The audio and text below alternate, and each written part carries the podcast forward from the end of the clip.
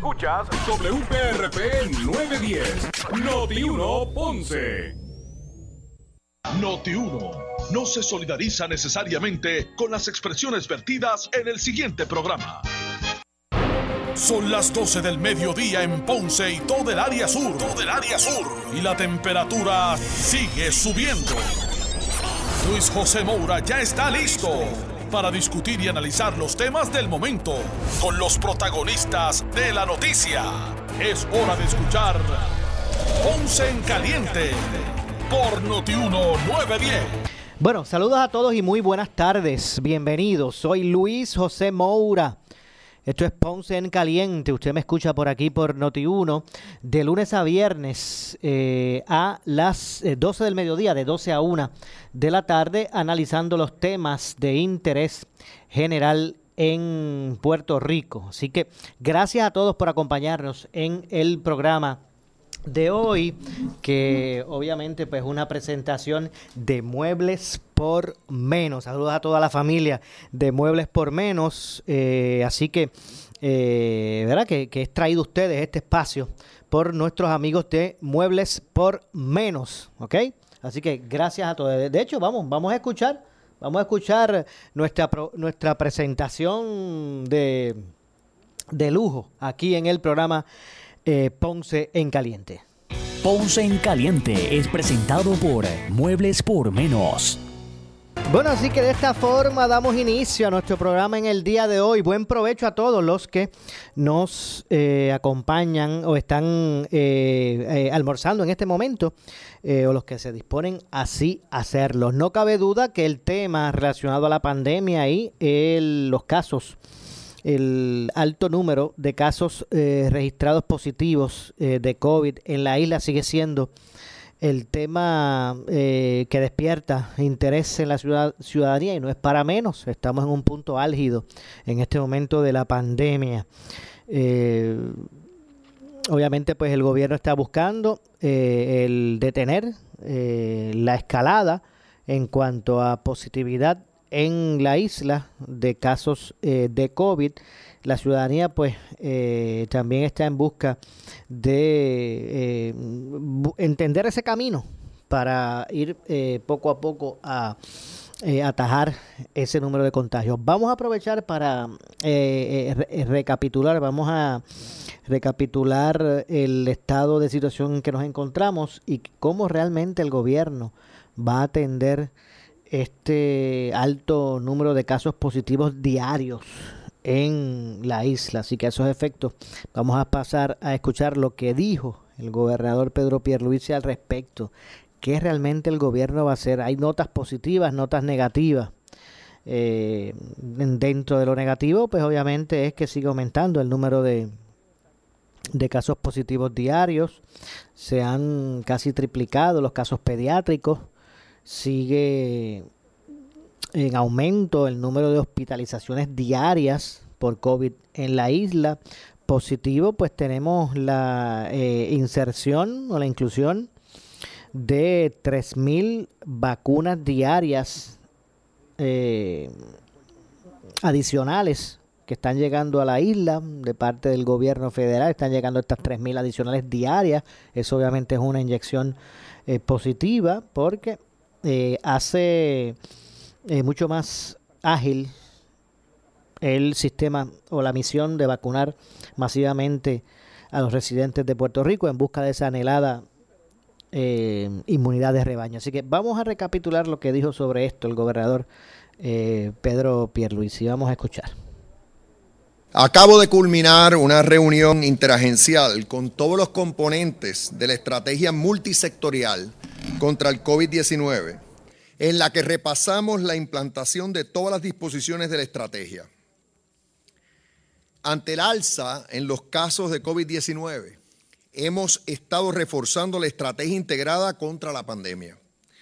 La misma incluye una forma más efectiva de producir nuestras estadísticas, coordinación con la coalición científica, actualización, de las órdenes ejecutivas, acciones concertadas del Departamento de Salud en la vacunación, las pruebas, la investigación y el rastreo, protocolo de escuelas y campañas de prevención, así como apoyo del componente de seguridad pública, de recursos naturales, de hacienda y de desarrollo económico y turismo.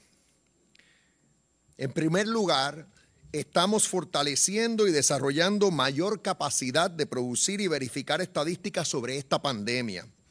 Una capacidad que vamos a retener para otras áreas del gobierno y para enfrentar otras emergencias. Por ejemplo, este fin de semana salió una noticia de la tasa de positividad del COVID en Puerto Rico y nuestra gente rápidamente pudo identificar el error y nos comunicamos con el gobierno federal para que se corrigiera. Aquí se ven las gráficas. La positividad al día de hoy es de 12.5%. Lamentablemente el gobierno federal publicó una información errónea estableciendo la positividad al nivel de 30%, lo cual es claramente erróneo. Asimismo, la coalición científica me hace recomendaciones, nos está ayudando en la producción y análisis de los datos del COVID y nos provee informes que me sirven para tomar las decisiones que constantemente tengo que tomar. De la misma forma, recibo información del sector privado, de las agencias del gobierno y de otros funcionarios electos. Toda esa información sirve para las órdenes ejecutivas, las cuales siempre están, siempre han estado y van a seguir estando bajo revisión. Y cuando son necesarios los cambios, se toman con mucho juicio y prudencia. Asimismo, las demás agencias complementan las órdenes con sus propias órdenes eh, administrativas, que rigen diferentes temas, tales como recursos naturales, el DACO y recreaciones y, recreación y deportes. Claramente, el Departamento de Salud y su secretario, el doctor Carlos Mellado, lideran todo el componente salubrista de nuestra estrategia. En particular, la vacunación, el rastreo, los covideos, la investigación de variantes, el cernimiento en los aeropuertos por parte de la Guardia Nacional las intervenciones de la unidad de investigación y las campañas mediáticas de prevención. Ahora bien, la vacunación es nuestra arma principal contra la pandemia. Gracias a Dios, el gobierno federal nos envía consistentemente nuestras vacunas y estamos en el quinto lugar a nivel mundial en vacunación. Eso habla por sí solo.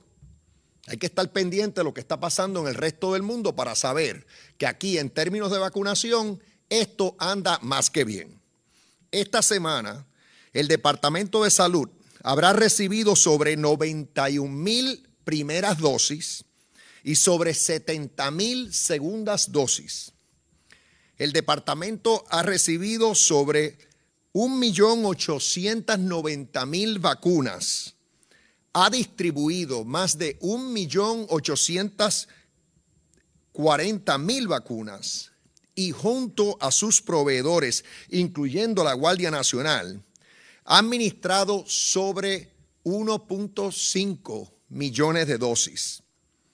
Aproximadamente 890 mil personas ya tienen al menos una dosis administrada por el Departamento de Salud y sus proveedores, y sobre 610 mil personas ya tienen sus dos dosis completadas, y esto es otra vez personas que han sido abordadas, atendidas por el Departamento de Salud y sus proveedores, incluyendo la Guardia Nacional. Aparte de eso, tenemos el Vacu Center que está ayudando a aligerar los registros de vacunados es decir, la, entrada de la información. El departamento ha distribuido las vacunas por toda la isla, incluyendo en seis centros de la Guardia Nacional, el centro de voces y los Vacu Tours y Super Vacu Tours y 952 proveedores en todos los municipios. En Vieques y Culebra se vacunó a toda la población Ambas islas ya se pueden considerar con inmunidad de rebaño y su tasa de positividad así lo demuestra. Aparte de las vacunas que recibe el Departamento de Salud directamente, el gobierno federal tiene otros programas que benefician a Puerto Rico con más vacunas, como el Pharmacy Retail Program, que provee vacunas directo a Walgreens, CBS, Walmart, Costco, entre otros. El Ensuring Equity Program, que provee vacunas a los centros 330 en la isla. El programa de centros de cuidado de adultos mayores de Walgreens y CBS. Otras facilidades federales como Fort Buchanan y el Hospital de Veteranos. Y hemos hecho una solicitud a FEMA para que establezca otros centros de vacunación en Puerto Rico. Cuando sumamos estas vacunas adicionales que llegan a Puerto Rico, los números son aún mejores. Me place anunciar en el día de hoy que ya en Puerto Rico se han administrado dos millones de vacunas, con más de un millón trescientos mil personas con al menos una dosis y sobre 735 mil personas con sus dos dosis completadas. Nos seguimos acercando a la inmunidad de rebaño a la que todos aspiramos. Las estadísticas de hoy son 829 casos nuevos confirmados y 397 probables, para alrededor de 11 mil casos en lo que va del mes de abril. Hoy hay 546 personas hospitalizadas por COVID. Se han administrado 556 tratamientos monoclonales y tenemos 1.300 disponibles, los cuales pueden evitar hospitalizaciones. Hoy lamentablemente se reportaron seis muertes adicionales. Debo señalar que antes teníamos dos muertes por cada 100 casos, hace unos meses atrás. Y ahora eso se ha reducido a una muerte por cada 200 casos. Aunque todas estas muertes son trágicas, al menos se puede constatar que estamos logrando salvar vidas. Es más, la coalición científica estima conservadoramente que como resultado de la vacunación que estamos llevando a cabo ya hemos salvado un mínimo de 300 vidas. Aparte de la estrategia de vacunación, seguimos haciendo pruebas a través de toda la isla. En esta semana pasada se estaban promediando casi 7 mil pruebas moleculares al día. Además, hemos hecho 329 covideos con pruebas de antígeno para 194.319 pruebas que resultaron en 3.908 positivos. El secretario de Salud luego puede abundar sobre todos los esfuerzos de llevar pruebas a la mayor cantidad de lugares posible. Asimismo, hemos seguido fortaleciendo el sistema municipal de investigación de casos y rastreo de contactos que ha investigado sobre 16.829 casos positivos, ha identificado sobre 160 brotes y es quien nos informa a los pueblos que tienen alta transmisión comunitaria del virus. Puerto Rico está en un momento de alta transmisión comunitaria, con 69 pueblos en rojo en este mismo momento. Esperamos que esto baje pronto. En Puerto Rico se han identificado 126 casos de portadores de variantes del COVID-19. 90 casos la variante británica, 15 casos la variante de Nueva York, la B1526, 10 casos la variante de California, 5 casos la variante de Nueva York, B1526 de igual manera, dos casos variante de Brasil y un caso de la variante, variante de Sudáfrica. El Departamento de Salud está creando un sistema de vigilancia genómica para lograr identificar las variantes aquí y mientras tanto ha establecido acuerdos con siete laboratorios para ese proceso. Aquí están listados. Según informé la semana pasada, estamos reforzando las iniciativas en el aeropuerto, dado el repunte de casos que hemos visto en semanas recientes. Con la orden ejecutiva 2021-27 y la orden ejecutiva 2021 400, orden administrativa 2021-499 que firmó el secretario Mellado ayer, vamos a estar exigiendo la prueba molecular a todo viajero que llegue a Puerto Rico. Esto va a ser a partir del miércoles 28 de abril. El que llegue sin prueba negativa de COVID se expone a una multa de 300 dólares y esa multa puede quedar sin efecto si en el término de 48 horas somete el resultado negativo de la prueba en el, por medio del sistema de vigilancia del Departamento de Salud.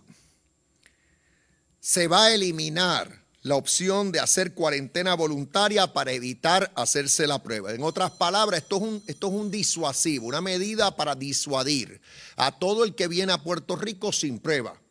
Si viene sin prueba, 300 pesos de multa. Si saca la prueba, el mismo sistema le va a informar los laboratorios disponibles para obtener la prueba. Si somete la prueba negativa, se deja la multa sin efecto. Y esto es durante el término de 48 horas. En el, en el aeropuerto existe un laboratorio privado que los turistas pueden abordar, pero eso lo tendrían que abordar o utilizar antes de llegar al área eh, del recogido de las maletas, luego del área de la seguridad. Y todo esto se le va a alertar a los turistas, se le está alertando ya a todas las líneas aéreas, para que estén al tanto que a partir del miércoles que viene las reglas de juego aquí cambiaron. También el Departamento de Salud ha liderado la fiscalización de las restricciones impuestas para combatir el, el COVID-19. La ciudadanía puede alertar sobre incumplimiento a través de la línea confidencial 787-522-6300 o por el correo electrónico al investigaciones la Oficina de Investigaciones del Departamento de Salud tiene casi 20 oficiales y ha recibido refuerzos de más de 39 efectivos de la Policía de Puerto Rico, el Departamento de Recursos Naturales y Hacienda. En sus intervenciones ha cerrado o multado a 273 establecimientos. Ha hecho 158 orientaciones sobre restricciones y 292 orientaciones epidemiológicas sobre los protocolos de salud. Para complementar todos sus esfuerzos, el Departamento de Salud tiene varias campañas de educación y prevención en los medios de televisión, de radio y en las redes sociales, como la de Quiéreme, mientras se pueda, la de Protégete y Vacúnate, y la de ponte tu mascarilla con personalidades reconocidas.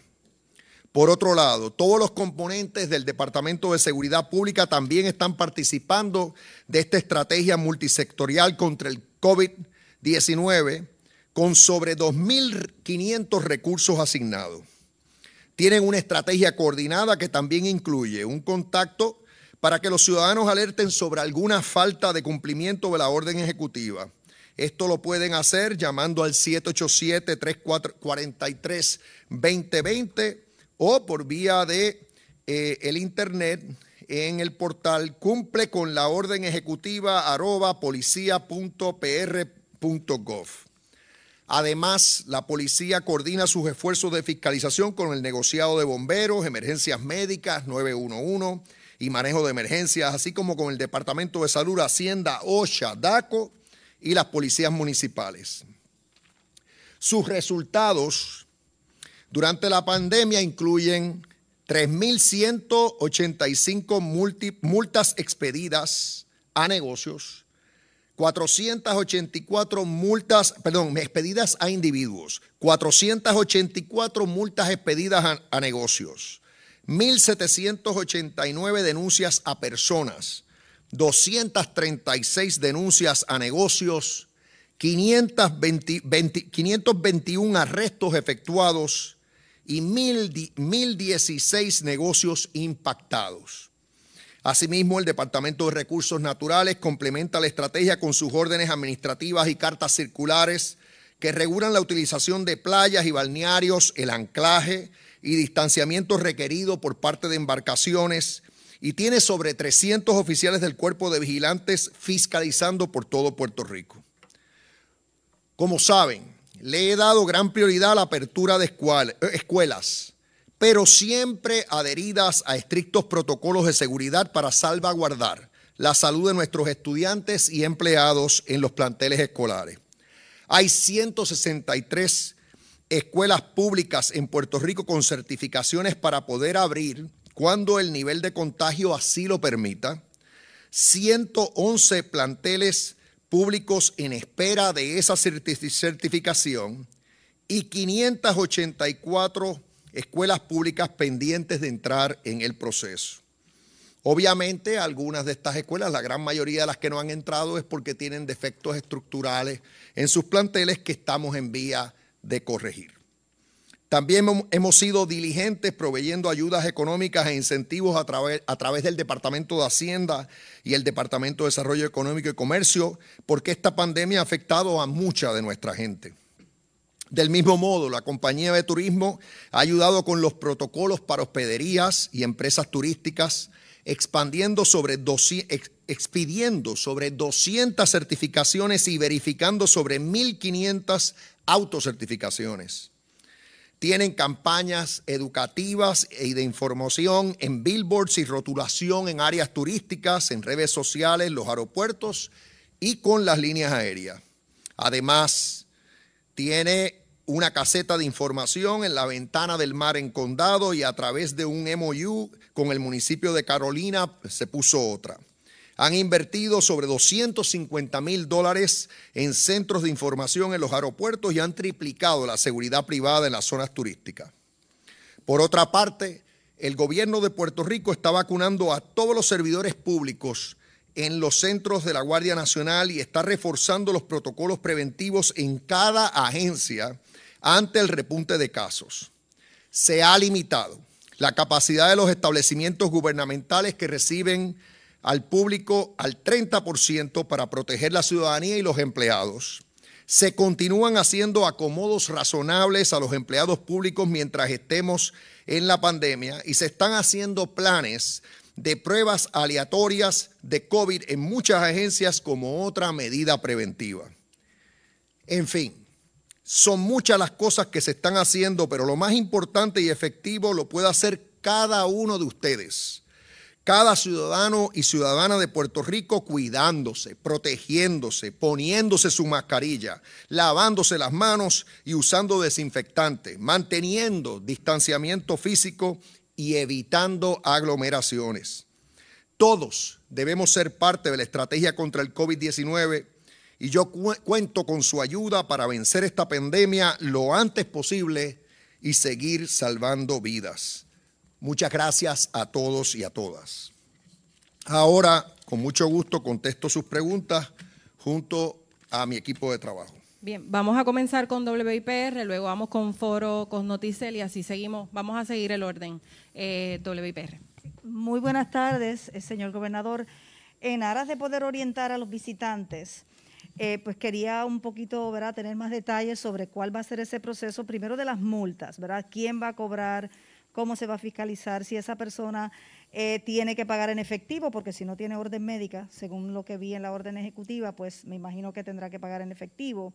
Un poco para aclararle a ese visitante qué esperar cuando llegue al aeropuerto. La, orientación la va a recibir, recibir el visitante en la propia declaración de viajero que tiene que cumplimentar antes de llegar a Puerto Rico. De igual manera, las líneas aéreas van a estar orientando a todos los visitantes. Eh, en términos generales, la multa se va a imponer eh, por medio del propio sistema de declaración de viajero. Bueno, tengo que hacer la pausa. Regresamos de inmediato con más. Soy Luis José Moura. Esto es Ponce en Caliente. En breve le echamos más leña al fuego en Ponce en Caliente por Notiuno 910. Tú escuchas Noti 630 Primeros con la noticia. Guapa es el líder que me conoce, que sabe lo que me gusta y siempre está conmigo. Porque guapa es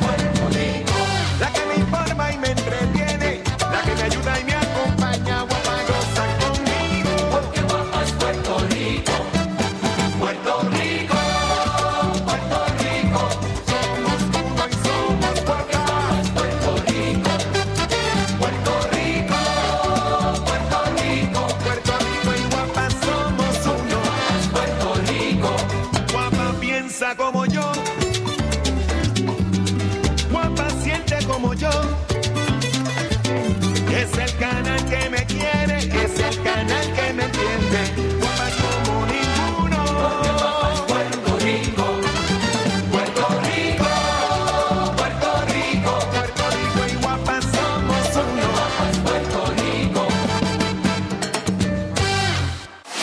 Atención empresario, te invitamos a ser parte de la Cámara de Comercio del Sur y goza de los beneficios. Plan médico grupal diseñado para pymes, con cuatro opciones de cubiertas y costo de primas más bajos. Envío de promoción a sobre 500 contactos y desarrollo de relaciones de negocio, entre otros. Llama al 844-4400 y forma parte de la Cámara de Comercio del Sur desde el 1885, brindando servicios a la comunidad empresarial del sur de Puerto Rico. Únete hoy.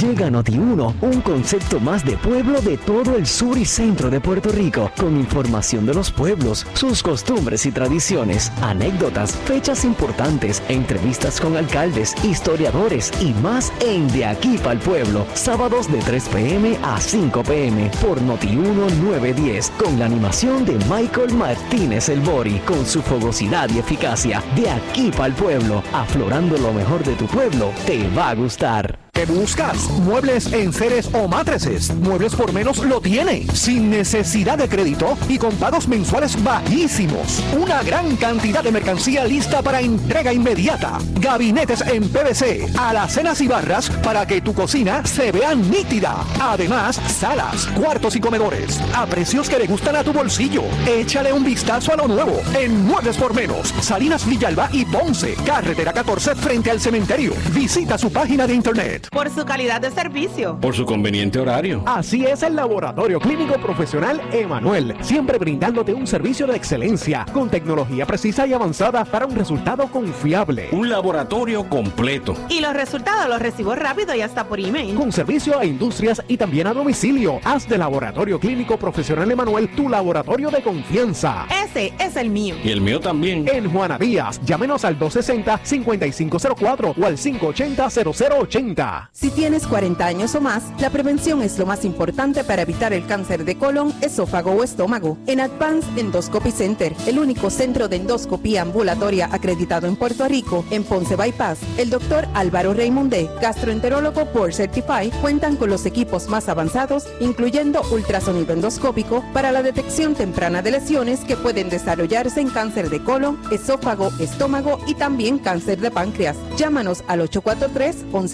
843-1129. Somos Noti 1630. Noti 1630. Primeros con la noticia. Noti 1630 presenta un resumen de las noticias que están impactando Puerto Rico ahora. Buenas tardes, señores. Soy Luis Dalmau Domínguez. Si usted escucha Noti 1630, primeros con la noticia, última hora 1233.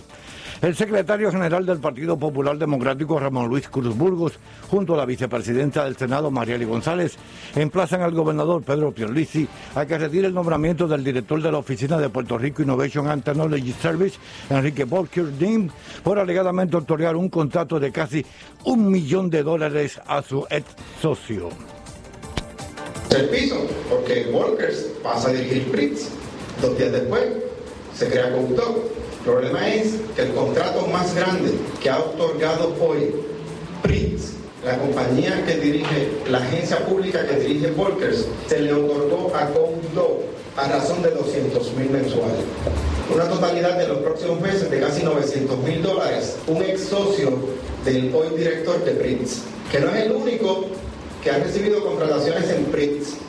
La otra dama, que era empleada de tercer piso, Señora Michelle Caviña tiene uno de 48 mil, a razón de 10.700 mensuales. O sea, el gobernador de Puerto Rico nombra para dirigir PRITS el presidente de la compañía que hizo su campaña digital. Dos días después, uno de los socios de ese nominado crea CodeDog y tres meses después, ese socio que crea CodeDog es el contratista con el contrato más grande en PRITS, a razón de 200 mil mensuales para establecer la plataforma digital. Noti 1, última hora, 12.34. De inmediato a la sala de redacción Rafael Rafi Jiménez con la compañera Gelmarí Rivera. Adelante, Gelmarí. Gracias compañeros, saludos a la audiencia y tengo en línea a la presidenta de la Federación de Maestros, Mercedes Martínez. Bienvenida a Noti1. Muchas gracias, buenas tardes para usted y para quienes sintonizan. Son muchas las cosas que están sucediendo dentro del Departamento de Educación desde el retiro del nombramiento de Elba Aponte Santos y ahora gobernador dejó a Jesús González como interino dentro de la agencia. Así que, ¿qué le parece esta determinación? Ah, mira, primero que nada, desde todo inicio sabíamos que el nombramiento de Elba Aponte no era adecuado para la agencia, por lo tanto nunca debió haberse dado el mismo y hubiésemos evitado hay que recurrir a lo que está pasando el día de hoy. Eh, en segundo, le podría decir que la Federación de Maestros de Puerto Rico por años ha propuesto que se enmiende la Constitución para que el nombramiento del secretario no esté a merced del nombramiento de los políticos, en este caso el gobernador, que es quien puede nombrar a los jefes de agencia, nombrada por sus méritos y esto mejoraría. Lo que vemos hoy de este secretario que ha dejado de manera interina, de forma imprevista, pues nadie lo veía venir. Eh, obviamente no siguen la secuencia de, de que el subsecretario se mantenga como interino en lo que nombran a uno de propiedad, pero es parte, ¿verdad?, de este andamiaje político partidista que nos ha arropado por décadas y quienes pagan las consecuencias de estas decisiones tan nefastas son nuestros niños, niñas y el personal docente no docente que labora en el Departamento de, de Educación. ¿Y qué le parece la recomendación del alcalde de Bayamón para que se desmantele la agencia porque, según él, está fuera de control?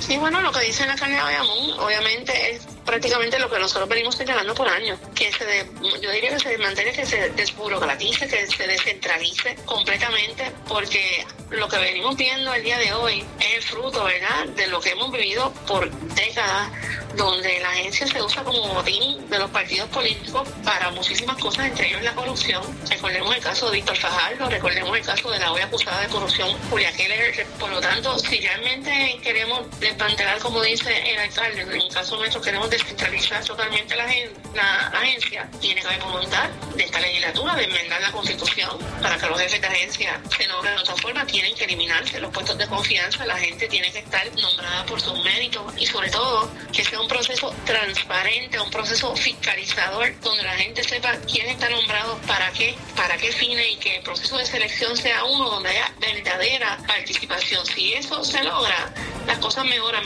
en este sistema. A cuatro meses de la juramentación de Pedro Pierluisi como gobernador electo de Puerto Rico, ¿considera que no ha sido una prioridad? ¿Estas determinaciones lo demuestran? Para nada ha sido prioridad. El día de hoy no nos hemos reunido con él en una sola ocasión, a pesar de que se le han enviado eh, comunicados, se le han hecho las peticiones para reunirnos, se le han enviado correo electrónico y no, no responden. Por lo tanto, si la prioridad del gobierno fuese que el sistema de educación pública funcionara y fuese de calidad, lo primero que cualquier mandatario haría uh -huh. Sería reunirse, por lo menos eh, la antigua gobernadora que tampoco eh, pudo trabajar con el país tuvo por lo menos la deferencia de reunirse, por eso requiere voluntad, voluntad que el señor Pierluisi no ha demostrado tener hasta ahora. Le agradecemos Mercedes Martínez, presidenta de la Federación de Maestros, por siempre estar disponible para el 630. Muchas gracias. Gracias a usted, buenas tardes. Noti 1630 continúa. Le echamos más leña al fuego en Ponce en Caliente por Noti 1910.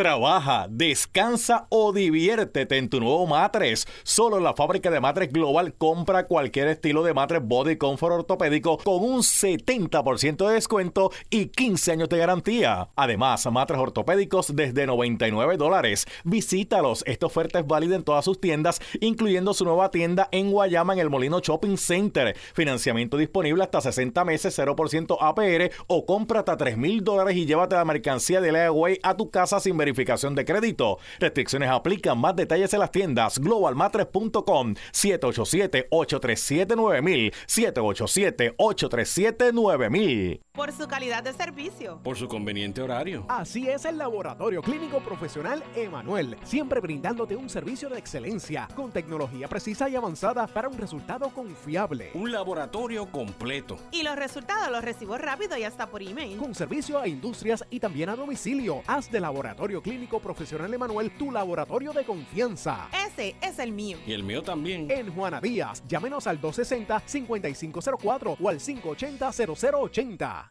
¿Qué buscas? Muebles en seres o matrices. Muebles por menos lo tiene. Sin necesidad de crédito y con pagos mensuales bajísimos. Una gran cantidad de mercancía lista para entrega inmediata. Gabinetes en PVC, alacenas y barras para que tu cocina se vea nítida. Además, salas, cuartos y comedores. A precios que le gustan a tu bolsillo. Échale un vistazo a lo nuevo en Muebles por menos. Salinas Villalba y Ponce. Carretera 14 frente al cementerio. Visita su página de internet.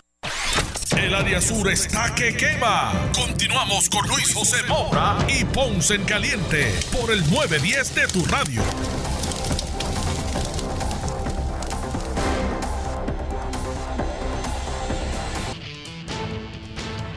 Bueno, estamos de regreso. Soy Luis José Moura. Esto es Ponce en Caliente. Usted me escucha por aquí por Noti1 de lunes a viernes a las 12 del mediodía analizando los temas eh, de interés general en Puerto Rico. Así que vamos a continuar escuchando lo establecido por el gobernador.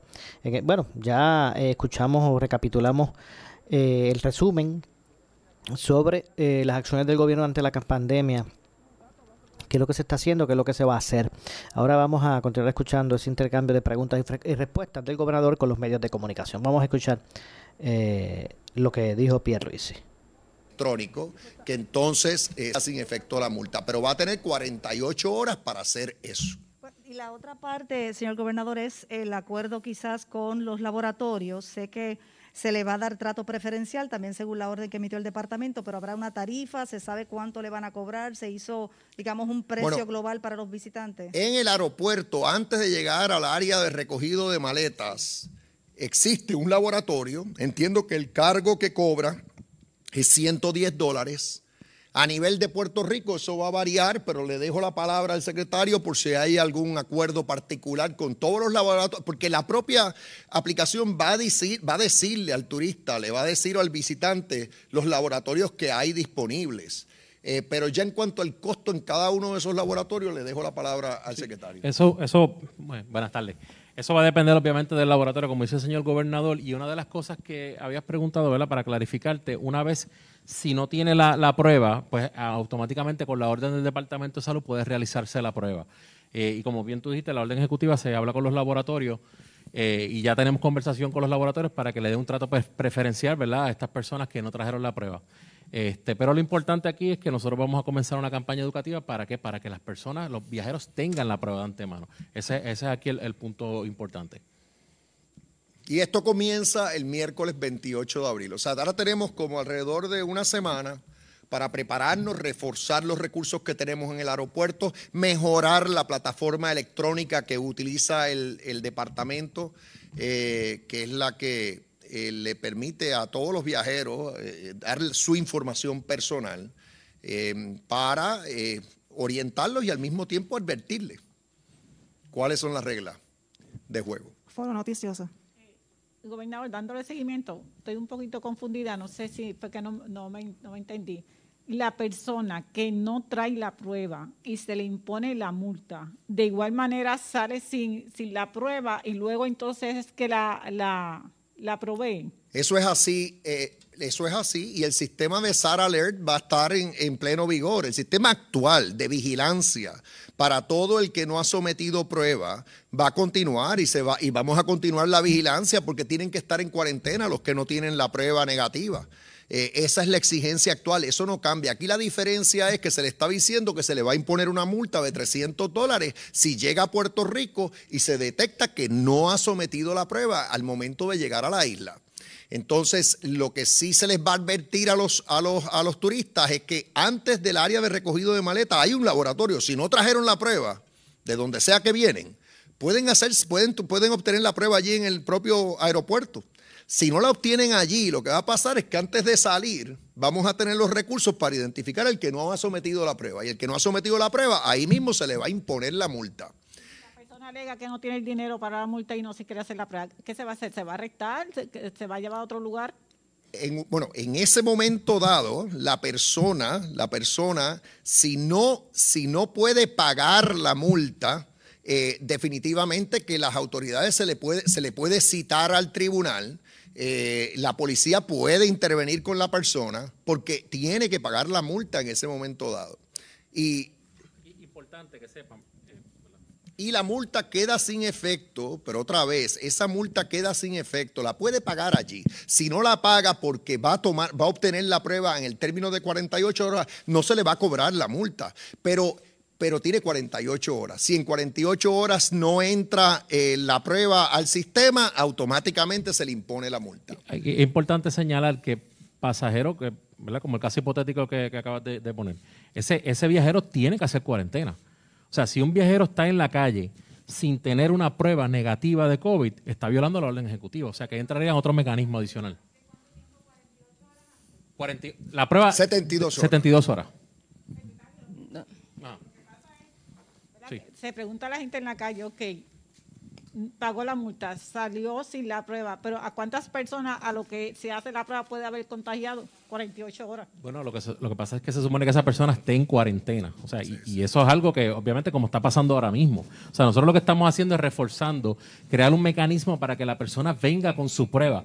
¿Por qué? Porque en este momento, ahora mismo, tenemos más de un 42% de, viajeros que no estaban trayendo la prueba a Puerto Rico. Por lo tanto, había que buscar una manera para que esa persona tenga la prueba. Y ahora mismo, la orden ejecutiva vigente, si yo digo que voy a estar en X lugar y me cogen en la calle, como ha sucedido con, con nuestro, con la policía de Puerto Rico, que ha intervenido una gran cantidad de personas, igual que el Departamento de Salud, está violando la orden ejecutiva. Y ahí te impones una, unas sanciones mucho más severas. Bueno, es que la diferencia es que actualmente, eh, actualmente el que llega sin prueba y se le detecta, tiene que estar en cuarentena hasta que someta la prueba eh, negativa eh, eh, o por el término de la cuarentena. Lo que estamos añadiendo ahora para que es un disuasivo y no es perfecto, nada es perfecto en la vida. El disuasivo es que le estamos diciendo, te detectamos sin prueba, viene la multa, 300 dólares la paga, la paga, pero no se hace la prueba, todavía va a haber vigilancia porque se supone que hasta que no someta la prueba de que está negativo, te, esté en cuarentena. Que es el sistema actual. Estamos añadiendo una multa. Una multa en el sistema para que todo el mundo sepa. Y es un disuasivo. No es perfecto. Ah, y por cierto, las, las pruebas no son infalibles. Tú puedes salir negativa en, un- en una prueba de COVID y el- estar contagiada, porque no son perfectas. O sea, pueden haber errores. Puedes contagiarte después de haber sometido la prueba negativa. O sea, que esto no, ningún sistema es perfecto, pero esto va a ser mejor que lo que tenemos actualmente, porque vamos a estar exigiendo que tienen que traer la prueba y si no, 300 dólares. Nos dice él. Me dice el secretario que FEMA acaba de anunciar que nos aprobaron 3.000 3.000 pruebas. 3.000 vacunas diarias. Muy bien. 3.000 vacunas diarias. No dicen. Adicionales, es lo que está diciendo.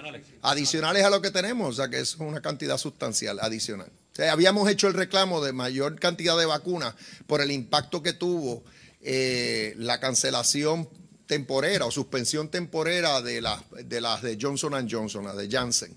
Eh, y Rec. Sí. Bueno, yo di las cifras ahorita, lo que pasa es que, en, en es que so- son altísimas, o sea, eh, están las de, las de salud. Yo acabo de decir ahorita que esta semana llegaron 90 mil primeras dosis y cuántas en, 70, en segundas ah, dosis. Son, son alrededor de 90 mil dosis semanales del Departamento de Salud. Los programas de Retail Pharmacy Program tienen alrededor de 50 mil dosis adicionales y ahora se añaden 3 mil vacunas diarias con FEMA. Es correcto. sí. O sea, que hay que añadir eso a las, a las 90 mil que tiene el departamento de semana en Es semana. correcto, 21 mil semanas. Correcto. Estarías hablando como 21 mil a la semana adicional. Me indican que son Pfizer las vacunas que va a tener la... Continuamos con noticias. Sí, el horario, es, el- el- algunos aquí hablan de que esto sea 24/7, pero hay que recordar que esto obviamente uno tiene un, un- un- una, uno tiene un número limitado de vacunas, más de lo que tiene la gran mayoría de los países en el mundo, pero como quiera, no es cuestión de venir y, y- y decir 24/7, entonces que se- no tenga las pruebas, las vacunas disponibles. O sea, aquí se están utilizando las vacunas, aquí no se están desperdiciando vacunas. O sea, nosotros hemos dado cátedra en el uso de vacunas, salvo muy raras inci- incidencias. Aquí se están aprovechando todas las vacunas y, y seguiremos así. Noticias. Vamos, vamos a ir en orden con Noticel, Noticel. y luego continuamos con las preguntas. Acá. Bueno, Noticel. nosotros, es que es que es como, eh, nosotros estamos aprovechando cada vacuna que llega. Y hay un sinnúmero de estrategias para vacunar. Tenemos proveedores vacunando por todo Puerto Rico. Tenemos a voces, tenemos vacutours, te- tenemos super vacutours, los centros de la Guardia Nacional, está todo desplegado. Eh, o sea, y eso continuará. Te- al tener más vacunas, pues, pues, vamos a tener mayor disponibilidad de vacunas y entonces si se pudiera añadir horia- horario, se añade, pero eso no se debe anunciar así. Lo que pasa es que, déjame aclararle algo. Sin mayor organización. La no estrategia de vacunación siempre tiene que ir dirigida con un propósito. Por ejemplo, cuando comenzamos la vacunación de 65 o más, hubo una reducción bastante significativa en la mortalidad dentro de, los pacientes que estaban, que más de un 90% de los pacientes lamentablemente fallecían. Por lo tanto, hay diferentes estrategias corriendo. Por ejemplo, la Guardia Nacional tiene unos sites de vacunaciones más amplias, igual que los Vacutur que se adaptan de acuerdo al municipio donde van. Hay Vacutur de 3.000, hay Vacutur de 1.000 eh, y hay Vacutur de 1.500. Además de eso, los alcaldes, las estrategias con los alcaldes de poder este, vacunar tanto con los encamados, las personas eh, que, no tienen acceso. Ahora comenzamos también a hacer campañas dentro de los residenciales públicos. Ahí escucharon tanto al gobernador como al secretario del Departamento de Salud, Carlos Mellado. Hacemos la pausa, regresamos con el segmento final. Esto es Ponce en Caliente. Le echamos más leña al fuego en Ponce en Caliente por Notiuno 910. ¿Qué buscas? Muebles en seres o matrices. Muebles por menos lo tiene. Sin necesidad de crédito y con pagos mensuales bajísimos. Una gran cantidad de mercancía lista para entrega inmediata. Gabinetes en PVC, alacenas y barras para que tu cocina se vea nítida. Además, salas, cuartos y comedores a precios que le gustan a tu bolsillo. Échale un vistazo a lo nuevo en Muebles por Menos, Salinas Villalba y Ponce, carretera 14 frente al cementerio. Visita su página de internet. Por su calidad de servicio. Por su conveniente horario. Así es el Laboratorio Clínico Profesional Emanuel, siempre brindándote un servicio de excelencia, con tecnología precisa y avanzada para un resultado confiable. Un laboratorio completo. Y los resultados los recibo rápido y hasta por email. Con servicio a industrias y también a domicilio. Haz de Laboratorio Clínico Profesional Emanuel tu laboratorio de confianza. Ese es el mío. Y el mío también. En Juana Díaz, llámenos al 260-5504 o al 580-0080. El área sur está que quema. Continuamos con Luis José Moura y Ponce en Caliente por el 910 de tu radio.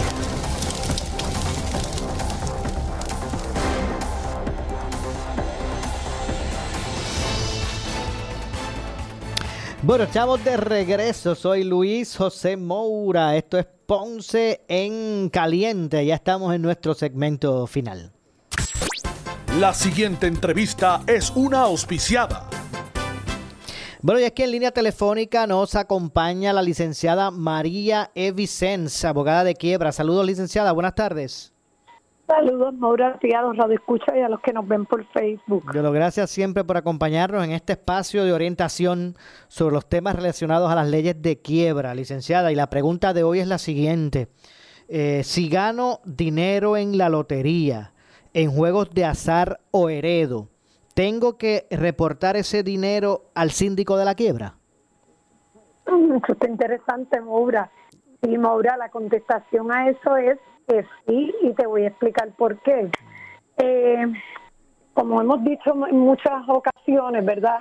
Cuando nosotros estamos o nos acogemos a un capítulo de quiebra, sea capítulo 7 o capítulo 13, eh, nosotros no solamente listamos nuestras deudas, que es lo que la que comúnmente la gente piensa, no, eso solamente trata de mis deudas. No, eso trata también de que tú tienes que listar tus activos, que son todas tus pertenencias, lo que compone lo que diríamos tu caudal, el día que tú mueras. Eh, Cuando tú radicas una quiebra, eso es el caudal de la quiebra. Y eso incluye también tus ingresos, tus gastos, toda esa información, información financiera de los últimos dos años, todo eso va a estar plasmado en tu petición de quiebra.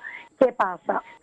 Cuando tú radicas, ahí sabemos que los dos capítulos que siempre aludimos aquí son el capítulo 7, que es la liquidación de deudas, eh, o el capítulo 13, que es la reorganización o plan de pago, donde tú te vas a coger a un plan que va a tener una duración ya sea de tres años o máxime de cinco años. Ahora con las enmiendas que se han hecho por el asunto del COVID hay una oportunidad de extender ese plan 84 meses, pero eso es una excepción.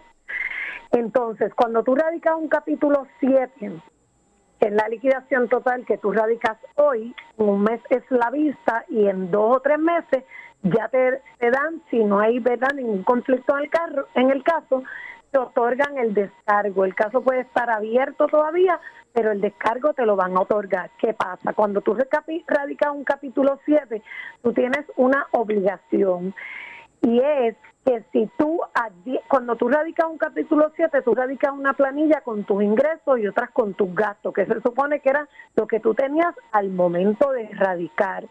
Pero si después que tú radicas el capítulo, tú advienes, eh, te ganas dinero, recibes dinero, ya sea por herencia, ya sea por un juego de la lotería, sea por un juego de azar, tú tienes la obligación de, de si tú recibiste ese dinero dentro de los 180 días de haber radicado la quiebra, informar eso a tu a tu síndico a través de tu abogado y el síndico tiene tiene eh, se va a quedar con esos ingresos para repartírselos a tus acreedores. Es una obligación y si tú no haces eso, tú estarías cometiendo un fraude y puedes ser procesado criminalmente.